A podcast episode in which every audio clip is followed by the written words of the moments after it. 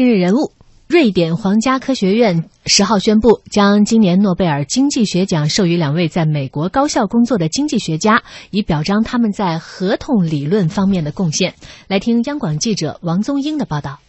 根据诺贝尔官网消息，瑞典斯德哥尔摩当地时间十号上午十一点四十五分，北京时间今天下午五点四十五分，二零一六年诺贝尔经济学奖揭晓。哈佛大学的奥利弗·哈特和麻省理工学院的本特·霍斯特罗姆荣获该奖项，获奖理由是对合同理论的贡献。据报道，该理论是研究在特定交易环境下来分析不同合同人之间的经济行为与结果，往往需要通过假定条件，在一定程度上简化交易的属性，建立模型来分析并得出理论的观点。外媒报道称，该理论也是近三十年来迅速发展的经济学分支之一，一直处于不停的整合过程之中。诺贝尔官网指出，合同理论是用来解决类似这样的问题的，那就是，比如学校、医院和监狱这样的公共服务的提供者应该是国有还是私有？教师、医生和监狱管理者应该是有固定工资还是绩效工资？企业管理人员的收入应该多少来自奖金，多少来自股权？公开信息显示，获奖者之一的美国经济学家哈特今年六十八岁，他出生于英国，一九七四年获得了美国普林斯顿大学经济学博士学位，现任哈佛大学经济学教授，是美国人文与科学院院士、英国科学院院士。他的研究领域涉及微观经济理论、数理经济学。企业理论与组织合约理论、企业的财务结构、法学与经济学。哈特同时是合同理论、现代厂商理论和公司财务理论的创立者之一，专著有《企业合同与财务结构》是其代表作。书中他进一步发展了产权理论，提出了不完全合同理论。另一位获奖者霍姆斯特罗姆，一九四九年出生于芬兰赫尔辛基，今年六十七岁，毕业于斯坦福大学。目前就职于美国麻省理工学院。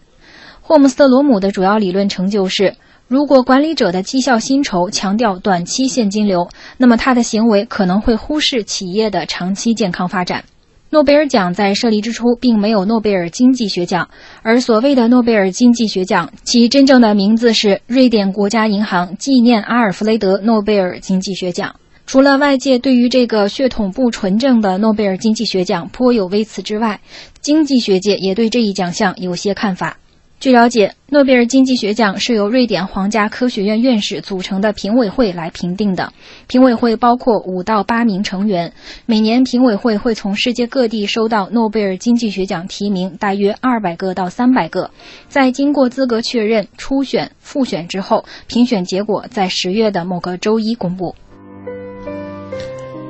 之前看到报道说，其实符合这个诺贝尔奖的提名人选真的很多，所以没有办法预知到底谁会得奖。嗯，所以有一些大学的教授，他们在近二十年里，每到十月份就会收到很多的 对这个公关在旁边等着。这个说到诺贝尔奖的公平哈，这个确实是也是我们经常讨论的一个话题。它到底是能够提供提供给我们一个怎样的一个平台？然后它究竟的公平性、公正性有多少？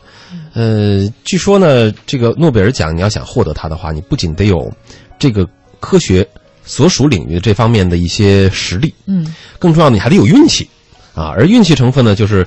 比如说像这个诺贝尔奖的一个评判标准，以及就是评委会最终在权衡怎么在折中的时候给了你这一份运气，最终你就可以获得这份奖。嗯嗯，那么这个今天我们所说到的这个叫做呃，在合同理论方面获得贡献所取得的这样的一个经济学奖项，其实一说到合同啊。嗯，说说到这个合同哈，我们总是会想到让雅各卢梭的《社会契约论》啊，这个也是现代民主制度的一个基石。那么在这样的一个呃背景下，说到这个契约理论，它其实对于我们国家还是有很大的这个意义的。比如说啊，呃，你有车，你上车险，那么你就和这保险公司有一个契约。嗯你要是炒股的话呢，你就和这个金融公司是有契约的啊。你工作不管给哪儿干活，都得跟这个工作的单位签一个合同啊，这都是一种契约精神。呃，那么现在当今的领域有很多经济领域有很多这个棘手的问题，包括像呃贫困悬殊或者是难民问题。为什么在今年我们把合约就是这个合约理论、合同理论拿出来说？嗯、获得了这个诺贝尔学的经济学奖，这有有什么有什么必然性吗？还是说就是很偶然的这么一个机会，拿到了让他们拿到了这样的一个奖项？我们请两位老师来给分析分析这个事儿。徐平老师，这个你你这个问的问问题，我确实 不懂。真的真的是不懂，呃，应该给那个投票的评委 对，就是问问评委，今天你们都连线吧，打电话连线，对，我们来问。嗯，所以就是，但是你刚才提到的，就是这个关于诺贝尔奖的这个评选标准，还有是否公平的问题，这个是永远会争论下去。假设诺贝尔奖还存在一万年，这一万年我们可以每次颁奖都来这儿讨论这个话题，当然我们活不了一万年，这是一个问题。呃。这个我觉得是这样，就是说我我个人的理解啊，这当然要要一说诺贝尔奖，真是可以说的太多了。嗯，一个说是否公平的问题，可以说它不公平，因为它是人为评出来的。就人为是什么意思？就是我们来，呃，有人推荐，首先得有人推荐，然后呢来投票，这肯定有有人为的主观的原因嘛。嗯，而且呢，你要说它不公平，因为历史上发生过很多次啊。这个一个是乌龙，比方说应该给应该人家这个人做做出发明，就颁给了另外一个人，嗯而有人还在争专业性表现出。对，有的人到现在还在争，包括比如说杨振宁、李政道这种，呃，还因此反目。呃，也有的是这个当时觉得这个成果是对的，后来错了。这个在在科学领域都有，更别说在人文科学，比如经济学，经济学这个东西本身就。你说经济学什么是对的？当初我们国家认为计划经济就是对的，现在又觉得市场经济是对的，这个就很难说。当然，就更别提其他的那些，比如说文学领域，这个村上春树的粉丝估计还在说今年是不是会有他怎么怎么样？那个有可能就一直没有他，这个没办法。那你说鲁迅都没得这个文学奖呢？但是又有的呢是特别有争论的，甚至是违背诺贝尔本人的意愿的。比如和平奖，嗯，嗯，你说颁给奥巴马，这个有争论，嗯，颁给达赖，那这个你想想就觉得这中国人能不生气吗？你这哪是和平奖？你不是奔着挑事儿来的吗？嗯，所以我觉得像这样的，我个人觉得这个当初诺贝尔他其实设立的主要都是理科方面的，或者说这个纯纯科学方面的，对于人文方面确实是这个不好评，或者说 这个有争议，但是呢。至少在科学方面，我觉得它又是相对公平。就科学界有一个叫这个科学家团体，就这个东西是不是一个呃发明，或者说它到底算不算一个成果，是谁来评价？它有的时候甚至都不是说靠一个实验室的检测，它实际上就是科学家团体的认认定。就大家都是干这个的，嗯，呃，大家来评。那当然，其实我们社会生活当中这样的事儿挺多了。比如我们评职称，嗯，我们评职称靠谁评啊？我到底我我的水平比你高不高？不是说咱俩真的能比出来的，就是因为人家这个评委或者评审团说，哎，我就觉得，当然也可能是他们跟我关系好，那那这这就不好说了。嗯，所以他总会有这种主观的东西，呃，所以我我是觉得这个。确实不好说，嗯，但是我们今天也又是又是我们公众号啊，因为正好是今天经济学这个奖颁奖，所以我们又转载了两篇文章，嗯，这个一个是就是十七年得十七个诺贝尔奖，日本到底就是这么多年到底在干什么？就是日本，呃，现在已经是仅次于美国的。这个诺贝尔奖的获得的数量，对，这个可能大家想不到。大家以往对日本的印象，当然它发达是发达，大家都说日本人啊不会搞理论，他们就会偷偷别人东西。就美国人发明了一个一个理论，日本人把它做出东西，然后再卖卖给美国人。其实错了，日本人在，而且他这十几年除了少数的文学奖哈，大部分都是科技类的奖项，嗯，包括这次的是医学的，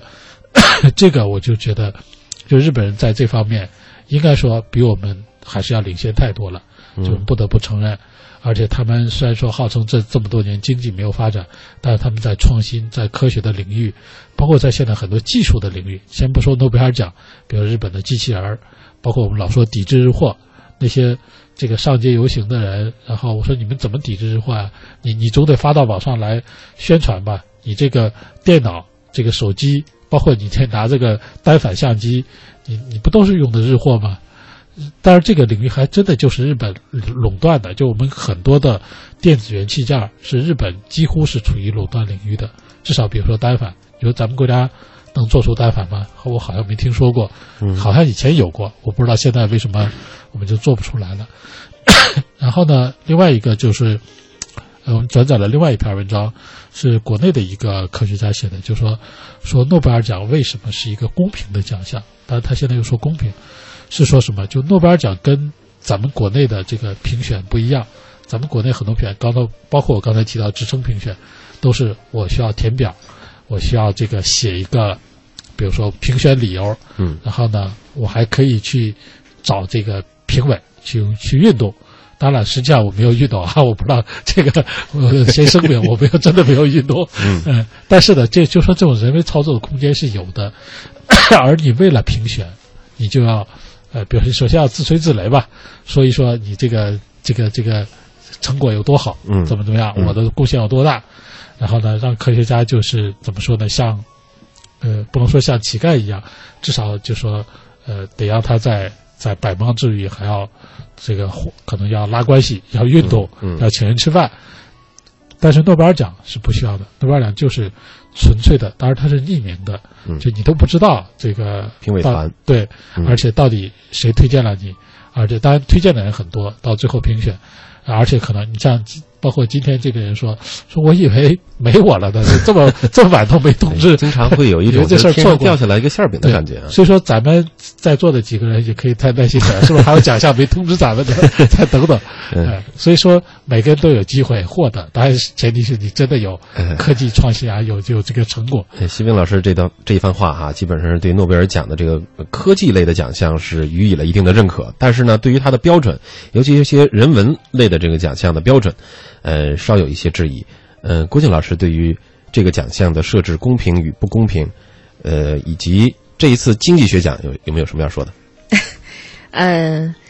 不不谈这个，因为我本身就不是这个，就是经济学就是门外汉。嗯然后，嗯但是就仅仅就是看这个这次对这个，比如刚才记者对这个契约理论的一个简单的介绍哈，嗯我其实就对他的研究结果很关心。比如说，我就很想知道，到底呃，像什么学校、医院和监狱。应该是国有还是私营？嗯呃，老师、医生和这个狱卒到底是拿固定的工资，还是应该按照绩效来发工资？嗯我对这个问题本身就很感兴趣，所以我觉得他们的研究也很很 很让人觉得说明他们包括他有没有说到新闻单位 到底是 发多少钱合适？我觉得肯定是发的越多越合适吧。这个说明了诺贝尔奖有一种引导性啊。对，所以我觉得就是比较有意思的是，就是实际上在整个这个诺贝尔奖的这个获获奖者当中啊，他有这么一个分析哈，特别有意思，就是呃诺贝尔奖的这个呃平均年龄呃大概是获奖者啊，就是这个嗯。在这当中，各类的当中，经济学奖得主的平均年龄是最高的，呃，超过了八十六岁。也就是说，说你要想获得诺贝尔的经济学奖，人说你一定要活得够长。为什么呢？就是大数据统计出来的。对，因为很多这个经济学奖的这个。就是呃，他的他的这个一定，他有一个前提，就一定要那个，就是要经过发明出来之后，验对，要经过验证。那么这个就至少是，比如说二十年、三十年的时间。所以呃，他比如说像这样的一些，嗯，你刚才问到，比如说他是否公平啊，是怎么？我说我因为我不参与投参不参与投票，我们也不知道竞争者是谁，啊。对这个行业也不了解，嗯但是总的来讲，我觉得他还是有有他的这个这个道理。嗯，另外呢，就是说还有一点，就是其实经济这个诺贝尔经济学奖，他们自己也在反思，就是说，嗯，虽然每年都在有人得奖，也有很多。呃，很很有影响的理论，但是经济学其实更大意义上，它其实是解释，就让我们看清楚这个世界。但是实际上，可以大家就是现在是有一种危机意识哈，尤其是美国的那个金融危机之后，就觉得说世界的这个经济怎么我们有了那么多理论，反而越来越糟糕。所以他的这种，呃，包括以后诺贝尔奖经济学奖的那个未来的一些评选的方法和方向和走向，嗯好像他们就也有一些也有一些那个那个调整，也可能会有一些调整。嗯所以我觉得这都是还挺有意思的。呃，我们今天在说这个诺贝尔奖的时候呢，说到了，呃，一个是他的评判的标准啊，另外刚才郭靖老师提到的这个还说到了他的一个引导性啊。同时呢，我还在想一个事情，就是这个评诺贝尔的各个奖项的时候呢，他经常会有一个媒体关注度很高的一个最高呼声啊，就比如说谁在获得这个奖项之前呢，呼声很高啊，就比如说这好像是给那博彩公司准备的。呃，说到这个的时候，我就想，可不可以也进行就类似美国大选的这种电视辩论啊？两个呃之前人气最高的啊，然后在电视这种模式或者其他这种面对面的模式，然后把它进行一场电视辩论啊，或者是其他的什么媒体的辩论，然后再评出一个一二，这样大家会对于这个诺贝尔奖的评选的标准，是不是以后就不会质疑了啊？一个猜测，一个呃自己的一个想法。